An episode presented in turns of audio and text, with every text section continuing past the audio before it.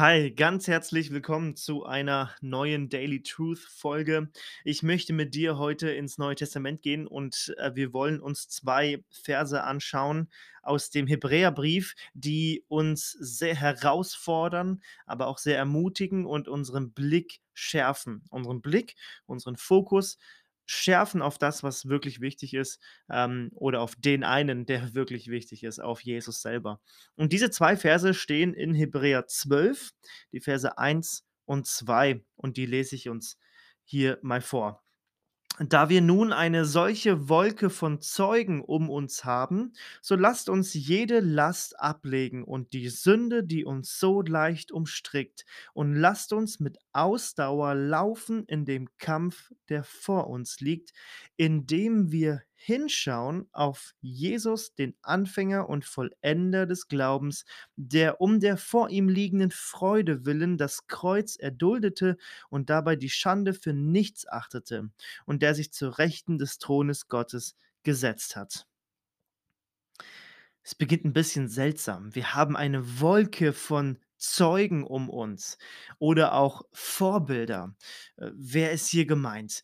Damit sind die Vorbilder aus Kapitel 11 gemeint. In Kapitel 11 wurden so ein paar Glaubensgestalten aus dem Alten Testament aufgegriffen und die werden uns jetzt vor Augen geführt. Und uns wird deutlich, ähm, dass diese Vorbilder vor uns gelebt haben und den Lauf vollendet haben.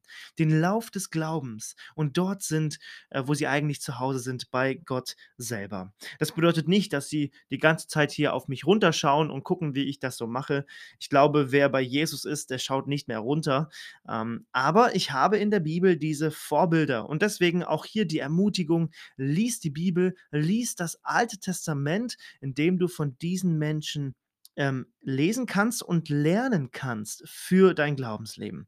Und dann schreibt der Hebräerbriefschreiber was ganz Spannendes. Er sagt, ähm, ich möchte das Ganze jetzt vergleichen, das Leben eines Christen mit einem Lauf, einem Sportereignis.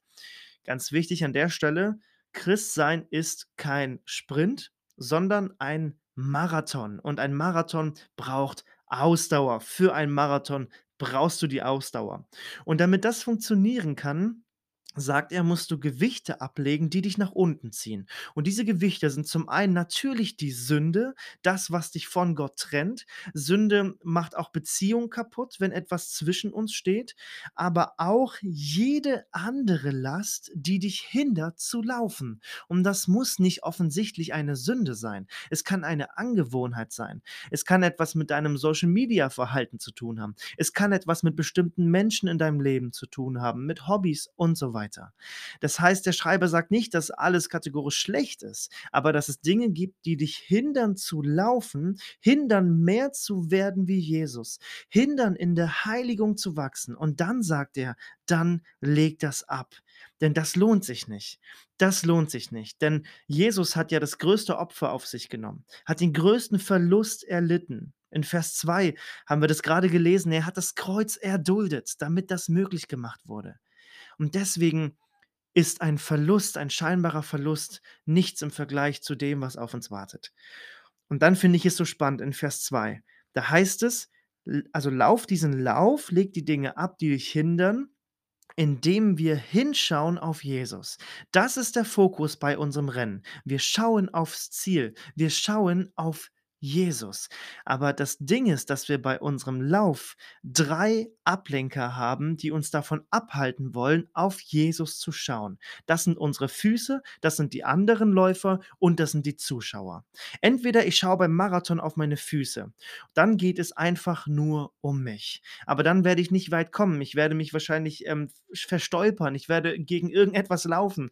Wenn ich nur auf mich schaue, ist sich alles nur um, um meine Befriedigung, um Wünsche um meinen Willen dreht.